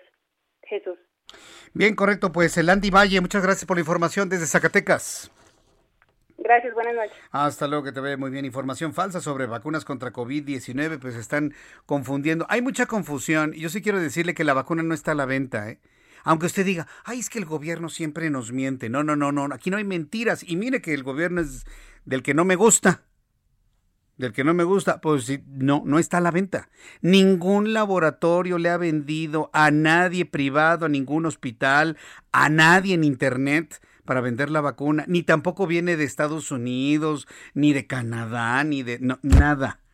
Si alguien le dice, oye, te vendo vacuna contra COVID-19, lo están defraudando, es un, es un fraude. le van a inyectar agua, si bien le va, ¿eh? No compre absolutamente nada que diga vacuna COVID-19. Y esto abunda lamentablemente en Internet y en las redes sociales. Vamos hasta el estado de Chiapas con Jenny Pascancio. Adelante, Jenny, gusto saludarte. ¿Qué tal? Muy buenas tardes, Martín, para informarte que el día de ayer, en la tarde-noche, cientos de mujeres organizadas, portando cubrebocas, pañuelos verdes y encapuchadas, marcharon en distintas ciudades de Chiapas para exigir justicia por los feminicidios alta la violencia de género y por las omisiones del propio gobierno y la Fiscalía General del Estado. El contingente partió del campamento que mantienen las colectivas en la Universidad Autónoma de Chiapas en protesta por las irregularidades del caso Mariana Sánchez Dávalos y por las más de 300 denuncias por acoso sexual que han sido ignoradas por la máxima casa de estudios. Caminaron en filas con pancartas y cartulinas que repetían la exigencia de justicia para Mariana la médico, como bien te decía, asesinada en Nueva Palestina, Cocingo, y justicia para Lizeth Paulina, una otorinolaringóloga hallada sin vida en diciembre del 2019 en Tuxtla Gutiérrez y la cual no ha encontrado justicia. A su paso te comento que dejaron una huella del hartazgo por el actor de las autoridades, pues se fueron contra un inmueble del Tribunal de Justicia Administrativa y comercios propiedad de algunos políticos. Al llegar a la plaza central, el bloque negro derribó el muro de tablas de madera que fue colocado en la entrada del Palacio de Gobierno para convertirlo en una hoguera donde quemaron las cartulinas, mantas y pancartas. Además lanzaron consignas contra el gobierno de Chiapas que dicen poco ha hecho por los casos de violencia y feminicidios. Ese es el reporte. Correcto, gracias por la información, Jenny Pascasio. Muy buenas tardes. Hasta luego, muy buenas tardes. Entonces, hay que estar muy atentos a estos dos temas, tanto COVID-19, su vacunación y los movimientos que vendrán al 8 de marzo en los siguientes días en cualquier punto de la República Mexicana. Cuando el reloj marca 19 horas con 19 minutos, momento de escuchar cómo cerraron los mercados financieros, Héctor Vieira nos informa. La Bolsa Mexicana de Valores cerró la sesión de este martes con una ganancia del 0.6%, al avanzar 28.19 puntos, con lo que el índice de precios y cotizaciones, su principal indicador, se ubicó en 47.103.6 unidades. En el mercado cambiario el peso se recuperó 1.16% frente al dólar estadounidense, al cotizar en 20 pesos con 45 centavos a la compra y en 21 pesos con 20 centavos a la venta en ventanilla. El euro por su parte se cotizó en 25 pesos con 14 centavos a la compra y 25 pesos con 54 centavos a la venta. El INEGI dio a conocer que durante febrero la inflación general subió al 3.76%, lo que representa el nivel más alto desde octubre del año pasado, cuando la inflación se ubicó en 4.09%, debido principalmente al aumento en el precio de los combustibles. La Organización para la Cooperación y el Desarrollo Económico OCDE mejoró su expectativa de crecimiento económico para México en 2021, al pasar del 3.6% estimado en diciembre al 4.5% debido a los estímulos fiscales en Estados Unidos que impactarán también en la economía nacional. Este martes el Bitcoin logró una recuperación del 8% y alcanzó su mayor nivel en lo que va de marzo, al cotizarse en 54.290 dólares por unidad, con lo que se acerca a la barrera de los 57.000 dólares, su máximo histórico alcanzado durante la segunda quincena de febrero. Informó para las noticias de la tarde Héctor Vieira. Muchas gracias Héctor Vieira por toda la información de economía y finanzas. Más adelante vamos a tener también toda la información internacional con Giovanna Torres. Antes quiero informarle que el titular de la Unidad de Inteligencia Financiera Santiago Nieto Castillo se negó a presentar ante la Cámara de Diputados información sobre las investigaciones contra el gobernador de Tamaulipas, Francisco Javier García Cabeza de Vaca, al considerar que no es el momento procesal oportuno. Vaya, vaya, vaya, vaya, vaya. Bien, Santiago Nieto. Es importantísimo no estar haciendo revelaciones de ninguna índole porque entonces, ¿qué pasa? Se violenta él debido proceso, perfecto. Lo que podría derivar en una posible violación al debido proceso. Es la voz de Santiago Nieto Castillo. Tuvimos una reunión de trabajo con la Comisión de Transparencia y Anticorrupción y, no estaré, se acordó que no íbamos a, a estar dando información sino hasta, el momento procesal.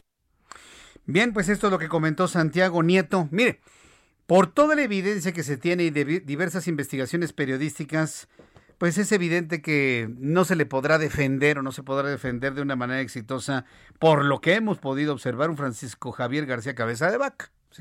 Ponga usted que tiene que dar muchas cuentas a la justicia.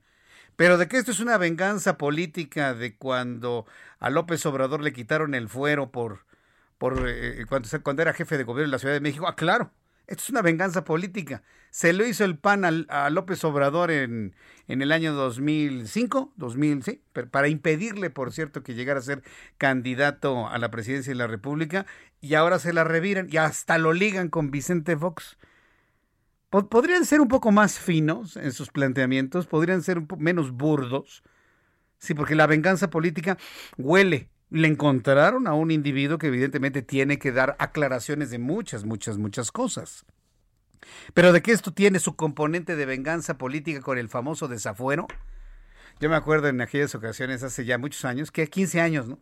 15, 16 años, se ponía López Obrador a gritar me quieren desaforar. Y, los, abuelitos que empezaban a tener el dinero de la pensión para adultos mayores, que sigo insistiendo que es una pensión muy justa para los adultos mayores, pues aplaudían y algunos se preguntan, ¿y qué es eso, eh? ¿Qué le quieren hacer que desaforarlos como crucificarlo? ¿O le quieren hacer manita de puerco? ¿Qué? Nadie sabía qué significaba eso. Se lo digo porque ya estábamos en las noticias. Me tocó cubrirlo en el noticiario de ese entonces. Se llamaba desde el centro de la noticia, ya hace muchos, muchos, muchos años. Entonces, este, entonces imagínese, yo recuerdo todo eso, las coberturas que hicimos, y ahora viene el asunto de García Cabeza de Vaca. Pues, evidentemente la mente lo compara y es toda una revancha política claro, con alguien que tiene evidentemente que dar cuentas a la justicia. Vamos a ir a los anuncios y de regreso le voy a tener una información muy importante. Voy a platicar después de los anuncios para que usted no se vaya, que se quede con nosotros, con Fátima Mace. Ella es directora de Sociedad Incluyente del IMCO, del Instituto Mexicano de la Competitividad. Lo que le había dicho, estamos en un retroceso total en México en muchos ámbitos y lamentablemente las conquistas laborales, las conquistas salariales que había logrado las mujeres han ido en retroceso, no por otra cosa, sino por el problema de la pandemia. Muchas mujeres han quedado sin trabajo, a las que mejor les, han ido, les han eh, disminuido su salario y muchas de ellas han tenido que regresar a la actividad del hogar. Después de los anuncios le voy a platicar sobre esto. Le invito para que me escriba a través de mi cuenta de Twitter, arroba Jesús Martín MX, y a través de mi canal de YouTube, en el canal Jesús Martín MX. Escuchas a Jesús Martín Mendoza con las noticias de la tarde por Heraldo Radio, una estación de Heraldo Media Group. Heraldo Radio. La HCL se comparte, se ve y ahora también se escucha.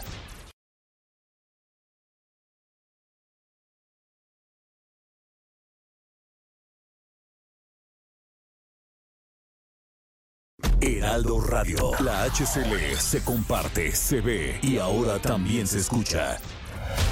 Escucha las noticias de la tarde con Jesús Martín Mendoza. Regresamos.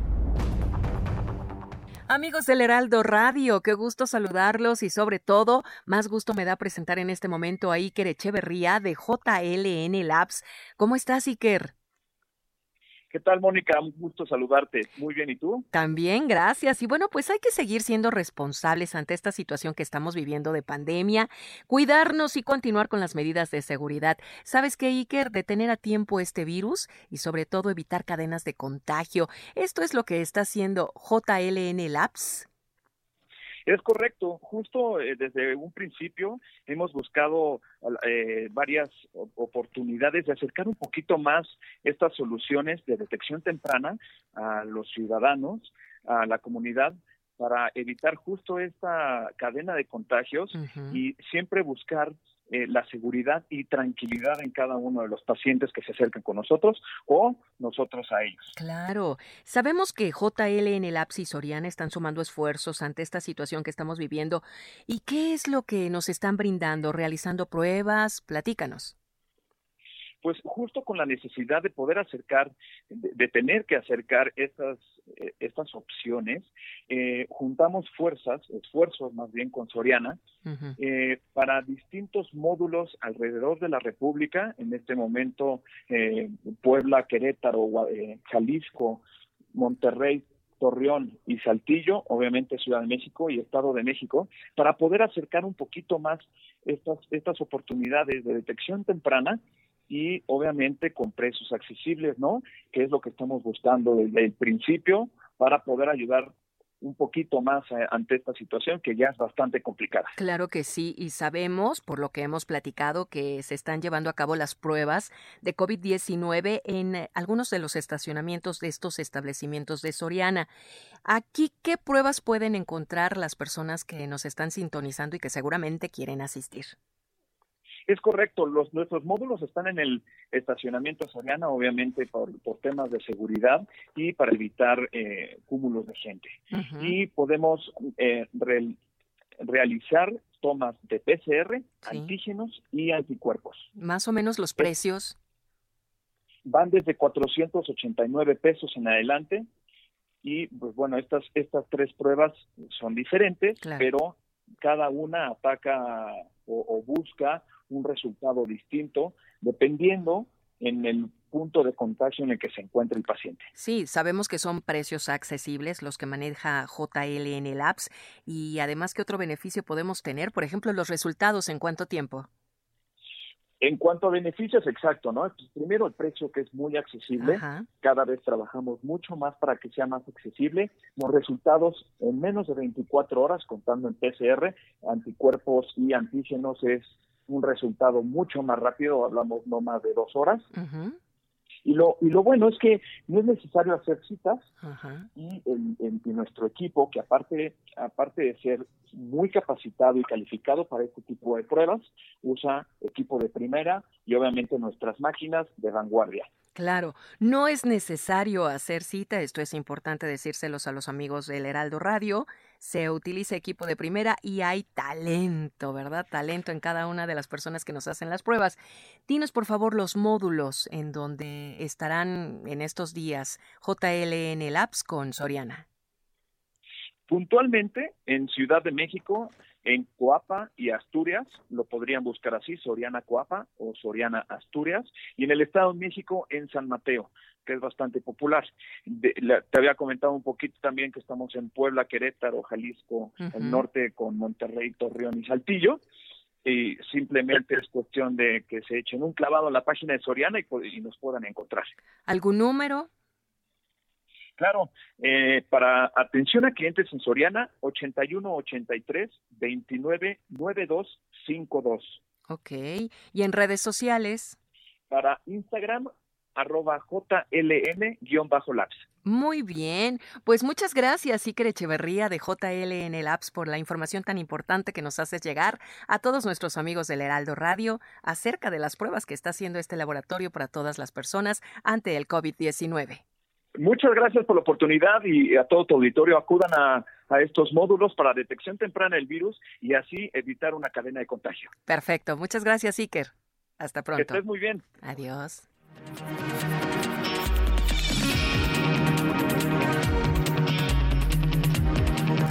Ya son las 7 con 35, las 19 horas con 35 minutos. Estamos en todas las emisoras del Heraldo Radio en la República Mexicana. Además, estamos en digitales. Y quien esté en digitales, le voy a pedir que encienda su radio en las frecuencias del Heraldo en todo el país. Usted que nos escucha por aplicación, usted que nos escucha en la página de internet, usted que me escucha a través de YouTube, le pido por favor que también me sintonice, escuche nuestro programa en la radio convencional, porque le van a preguntar en qué estación nos escucha. Así que ahí, ahí le encargo, ¿no? échenos la mano, por favor, para, para decir con toda claridad en dónde se escuchan las noticias a esta hora de la tarde. Habíamos platicado ya desde hace varios días, desde hace varias semanas inclusive, habíamos reflexionado y visto con algunos datos que nos dio a conocer en su momento el Instituto Nacional de Estadística y Geografía, pues una serie de retrocesos que han ocurrido en nuestro país. Hoy la pandemia y todo lo asociado a la pandemia, pues de alguna manera ha diluido las responsabilidades gubernamentales de todos los gobiernos del mundo. Así que es muy difícil decir, bueno, si no hubiese existido la pandemia, qué tan bien o qué tan mal nos hubiera ido. Ya realmente es, es, es difícil saberlo, ¿no? Pero no por ello poco importante. El asunto es que hemos estado en un retroceso en lo económico, eso es sabido, en el trabajo también lo sabemos, pero fíjese que el sector que más ha sufrido esta serie de retrocesos es el sector femenino precisamente. Y yo no dudo que el componente profesional, el componente económico fue lo que también de alguna manera exacerbó las manifestaciones de ayer en, un país donde las mujeres han visto retroceder, retroceder, han visto retroceder su salario, sus oportunidades, se han quedado sin trabajo y muchas ellas se han tenido que resguardar en la labor del hogar nuevamente. ¿Por qué la labor del hogar? Porque pues para la cultura mexicana el cuidado de los enfermos recae más en las mujeres que en los hombres. Digo, en las familias donde no hay mujeres ni hablar pero recae más en las mujeres que los, que los hombres. Y hablo de los adultos mayores que se enferman, las cuidan las hijas. De alguna manera lo comentó alguna vez Andrés Manuel López Obrador y le fue como en feria, ¿se acuerda? Le fue como en feria. Pero en la realidad ha ocurrido un retroceso de lo que ya se había avanzado en los años en cuanto a conquistas laborales, profesionales y de oportunidades. Tengo en la línea telefónica a Fátima Mase, directora de Sociedad Incluyente del Instituto Mexicano de la Competitividad del IMCO, a quien yo le agradezco estos minutos de contacto con el auditorio del Heraldo Radio. Estimada Fátima, bienvenida al Heraldo Radio. Muy buenas noches. Hola, muy buenas noches. Muchas gracias por la invitación. Un saludo al auditorio. Muchas gracias por tomar la llamada. Bueno, la pandemia ha dejado sin empleo formal a muchas mujeres y se han incrementado las tareas y los cuidados en el hogar. ¿Estamos ante un retroceso? ¿Puede contabilizarse de 10 años, 20 años, 30 años? ¿En qué, punto está México en, en este tema? Sí, eh, definitivamente, como bien lo decías al principio, eh, la pandemia ha sido un golpe durísimo para las mujeres en términos del mercado laboral o de las trabajadoras. Vemos un retroceso de 15 años en igualdad lograda en, en el mercado laboral. Esto quiere decir, lo medimos a través de la tasa de participación económica de las mujeres, que pues, la, eh, en 2020 la vimos eh, que, prácticamente se regresó a los niveles que tenía en 2005. Y esto responde a, tres, a tres características que me parece importante destacar. La primera es que la mayoría de las mexicanas trabajadoras están concentradas en los sectores en donde pegó más duro la, pandemia, todos los que tienen contacto interpersonal, que tienen que ver con restaurantes, hoteles, eh, turismo, eh, eh, servicios educativos, servicios de salud. Y esto, bueno, pues sin duda pues puso en jaque a muchas mujeres. El segundo gran problema es que las, las tareas dentro del hogar aumentaron por, la, por, por el confinamiento. Y en tercero, pues estamos viviendo una crisis de cuidados, porque las escuelas han permanecido cerradas prácticamente un año y eh, vemos que ya empieza la apertura de varios eh, sectores. Entonces, este, este dilema de qué hacemos, dónde dejamos a los niños para poder eh, regresar a trabajar, pues es, es, ha, sido, ha sido un problema, ¿no? Y sin duda, bueno, pues esto sumado al, al gran rol que tenemos las mujeres como cuidadoras dentro de la, dentro de la cultura mexicana. El fenómeno ha sido igual en otros países del mundo, Fátima? Sí, eh, esto, es, esto es una tendencia generalizada. De hecho, en, en, inglés utilizan la palabra she fashion, que yo no, no he encontrado una palabra tan buena, una traducción en español literal, pero eh, realmente lo que se refiere es que es una recesión que ha recaído principalmente en las mujeres, cuando tradicionalmente las mujeres entraban al quite cuando había una recesión, porque se caían primero los sectores como construcción y manufacturas. Aquí lo primero que se cerró fueron servicios. Entonces, sí lo estamos viendo en otros lados. ¿Qué no vemos en México? Que esto lo acepte el discurso público. Hoy no estamos tomando medidas para la recuperación económica y no estamos tomando medidas que atiendan estos efectos desproporcionados que están sintiendo las mujeres. Entonces existe el riesgo de que no logremos regresar, o al menos no en el ritmo que, quisiéramos, que no logren regresar las mujeres a trabajar en empleos que, no sean tan frágiles o tan vulnerables, porque los principales empleos que se han perdido son eh, de mujeres que están en la economía informal y que menos ganan.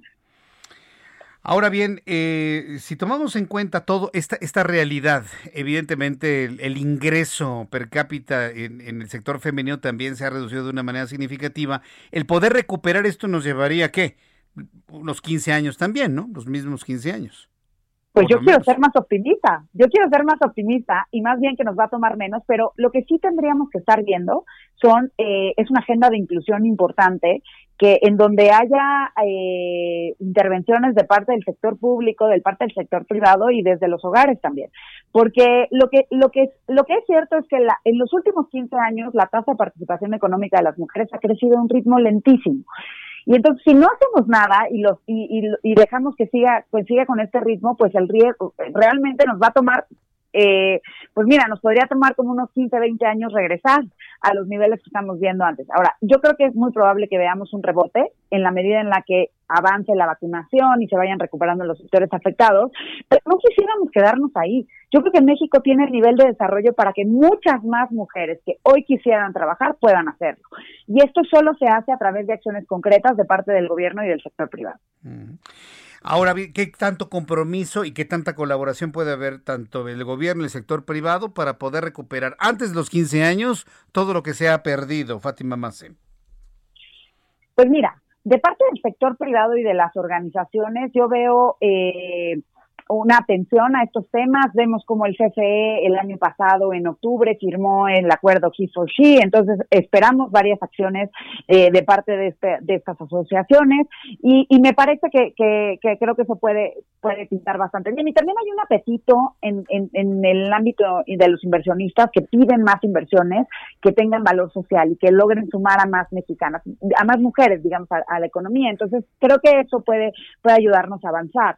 De parte del gobierno, la verdad es que yo veo que, que, nos estamos conformando con la política social en donde se le dan transferencias, que esto permite pues compensar el ingreso en el corto plazo, pero no están rompiendo barreras ni cambiando incentivos para que más mujeres puedan entrar, crecer, permanecer en la economía.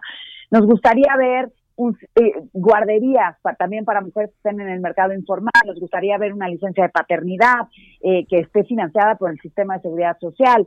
Eh, nos gustaría ver pues una mayor eh, certificación que fomente que más empresas quieran tener estas prácticas incluyentes con mujeres. Hoy creo que si no viene este impulso de parte del gobierno federal, los gobiernos locales pueden hacer mucho también. Y esto es importante decirlo porque creo que lo importante aquí, el mensaje clave es todos los niveles de la sociedad tienen que aportar y no deberíamos de estar esperando el gran cambio para, eh, para decir, bueno, entonces ya nos subimos a esta agenda incluyente. No, todos podemos hacer algo para que más mujeres se sumen y los beneficios también son para todos. Mira, estimamos nosotros que para 2030 el PIB puede ser 15% mayor que el PIB de 2020 si logramos sumar a 8.2 millones de mujeres a la economía en los próximos 10 años. Pero para que esto suceda, pues realmente tiene que haber acciones concretas para cambiar las condiciones para las mujeres. Mm. ese es el asunto, ¿no? no la voluntad puede estar, pero las condiciones de país ¿Cómo, se reportan como para que esta voluntad se, se, verifique de una manera clara, Fátima?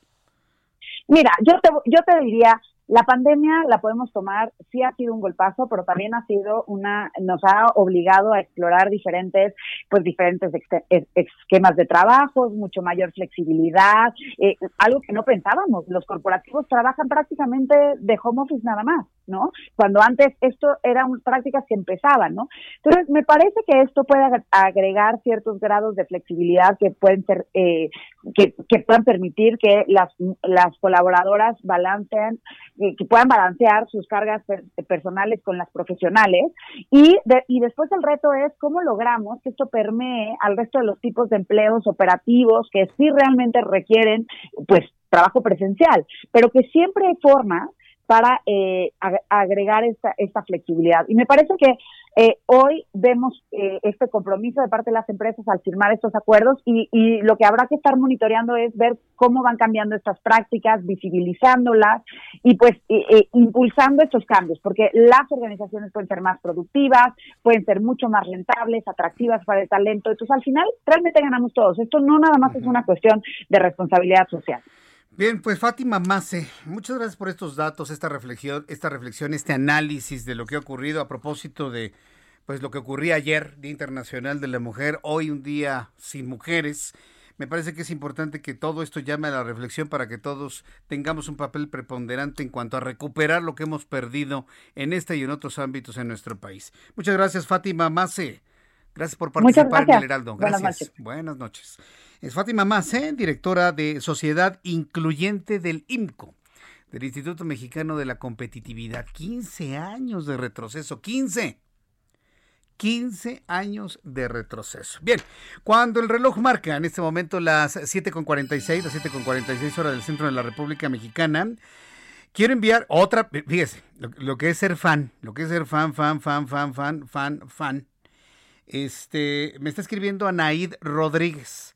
Anaí Rodríguez me dice que trabaja en Andamios Atlas y Simbramex, ve que lo saludé el día de ayer. Dice que nos están escuchando, ¿sí? Pero aparte, Anaí me está presumiendo, porque me dice que son una empresa que le está dando servicios, eso, eso a mí me da mucho gusto, porque finalmente es trabajo, le está dando servicios al a la base de Santa Lucía me dice, a ver, Anaí Rodríguez, Liceo Jesús Martín, en Andamios Atlas y Simbramex, te va a cobrar el comercial, ¿eh? Estamos actualmente elaborando en la base aérea de Santa Lucía. Dice que es un buen proyecto. Escribe eso y bueno, pues todos los usuarios del canal de YouTube le han caído, pero con todo, ¿eh? Anaí Rodríguez. Y Anaí lo que ha dicho, que pues le ha dado mucho trabajo a muchas personas. Dice que es una muy buena obra. Mira, Anaí, nosotros no dudamos que sea una buena obra, pero no era una obra del tamaño que tenía Texcoco. Te la voy a poner de esta manera, Naid. Si tú le estás vendiendo 10, voy a hablar en números absolutos, le estás vendiendo 10 en servicio y en empleos a, Santa Lucía, en Texcoco le hubieras vendido 100. Esa es la diferencia de tamaños. Esa es la diferencia de tamaños. 10 veces más. Digo, qué bueno que ahora haya mucho trabajo. Me parece fenomenal. Y que la calidad de su trabajo haya sido contratado por la base Santa Lucía. Me parece fantástico, Anaid. Pero si tú le hubieses vendido estos servicios a Texcoco, estarías vendiendo 10 veces más. Y le hubieras dado trabajo a 10 veces más personas. Ese es el único punto de discusión. Por lo demás, pues qué bueno, me da mucho gusto. Qué bueno, felicidades. A nuestros amigos de Andamios y de Simbramex les envío un saludo. No dejen de escucharnos siempre a través de los micrófonos del Heraldo Radio, en su radio ahí en la en la obra, en la oficina, en donde ustedes se encuentren. Gracias por estar aquí presentes. Cuando son las 7 con 48, Orlando, cuando son las 7 con, con 48 horas del centro de la República Mexicana, momento de revisar lo que ha sucedido en todo el mundo con Giovanna Torres. Diez años tras el accidente en la central nuclear de Fukushima, un informe emitido hoy por la ONU afirma que no se ha documentado ningún efecto adverso de salud entre sus pobladores, directamente atribuible a la exposición a la radiación del accidente de la planta nuclear. La alumna que acusó de islamofobia al profesor francés Samuel Paty, decapitado en octubre del 2020 por extremismo islámico en un suburbio de París, ha reconocido que mintió y difundió afirmaciones falsas sobre el docente. Así lo señaló el abogado de la menor. Una protesta contra la violencia policial en Atenas acabó en batalla campal. Varias personas resultaron heridas en los enfrentamientos entre manifestantes y uniformados. Más de 5.000 personas se dirigieron a la comisaría de la policía para denunciar las múltiples agresiones policiales vividas en los últimos días que han causado indignación en Grecia. El gobierno de Paraguay desatiende la salud y la educación. Es la queja de los miles de manifestantes que por cuarto día consecutivo han tomado las calles de Asunción. Exigen la renuncia del gobierno y poner fin a décadas de mandatos conservadores. La falta de vacunas contra el coronavirus es otro de los motivos de la protesta hasta la fecha. Solo han llegado 24 mil dosis destinadas al personal sanitario. Más de 100 farmacéuticas y otros actores del sector sanitario cerraron hoy dos días de reuniones para estudiar cómo aumentarán la producción de vacunas contra el coronavirus, aunque subrayaron que la enorme escala de dosis que se necesitan empieza a producir escasez de alguna de las materias primas requeridas. Para Noticias de la Tarde, Giovanna Torres. Son las 7.50, gracias Giovanna. Y como todos los martes, Juan Musi, nuestro analista financiero. Gusto en saludarte, mi querido Juan. ¿Cómo estás? Bienvenido, buenas noches. ¿Qué tal, mi querido Jesús Martín? ¿Cómo estás? Ahora sí que muy buenas noches y una disculpa a tu producción, pero ya aquí estamos.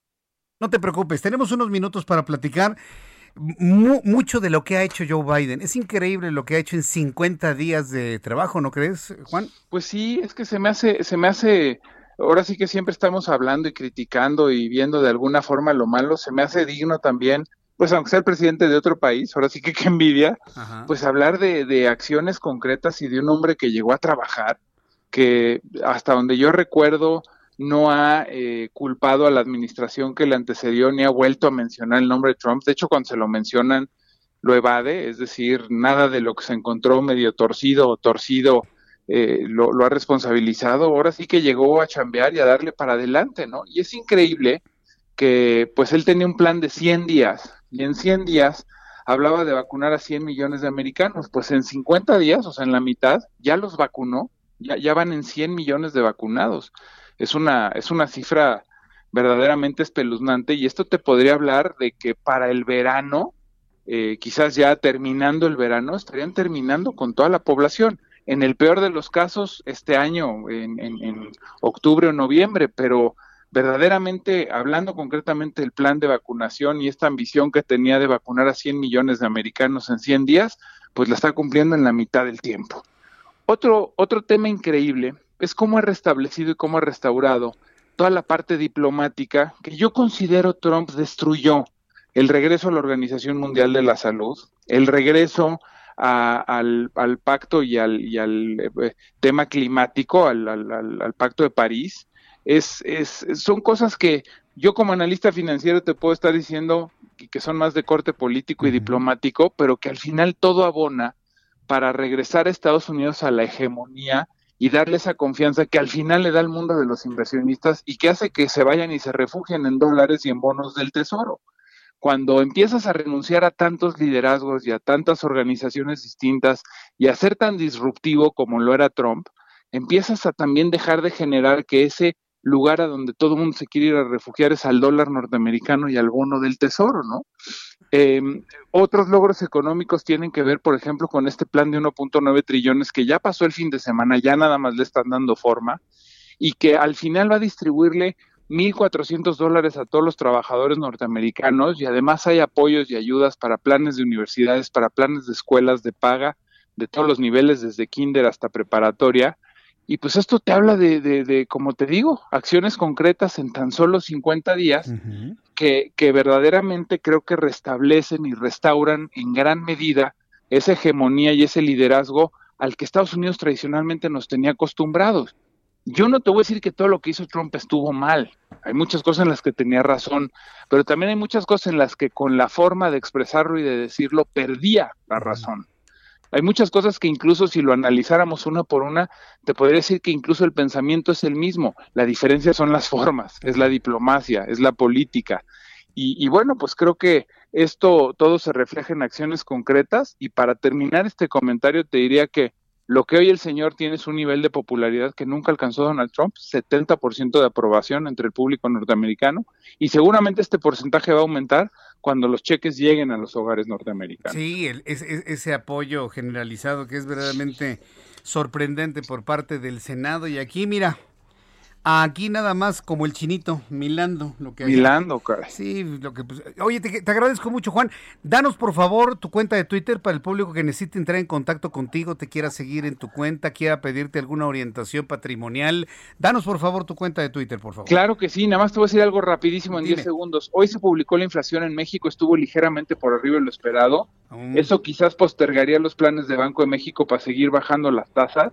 Y esto viene en línea con este ruido del mercado en el que continuamente hemos visto que también en Estados Unidos pudiera haber más inflación y más ahora con las ayudas. Mañana se publica la inflación en Estados Unidos. Mañana va a ser un día interesantísimo porque si la inflación sale por debajo de lo esperado, va a regresar mucha calma a los mercados. arroba Juan S. Musi, mi querido Jesús Martín. Arroba, Juan, S. Musi. Abrazo, gracias. Hasta mañana a todos. Esto fue Las Noticias de la Tarde con Jesús Martín Mendoza. Heraldo Radio. La HCL se comparte, se ve y ahora también se escucha.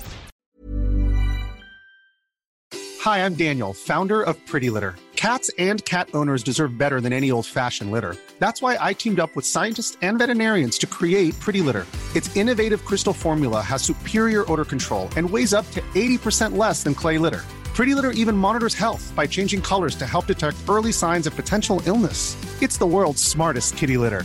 Go to prettylitter.com and use code ACAST for 20% off your first order and a free cat toy. Terms and conditions apply. See site for details.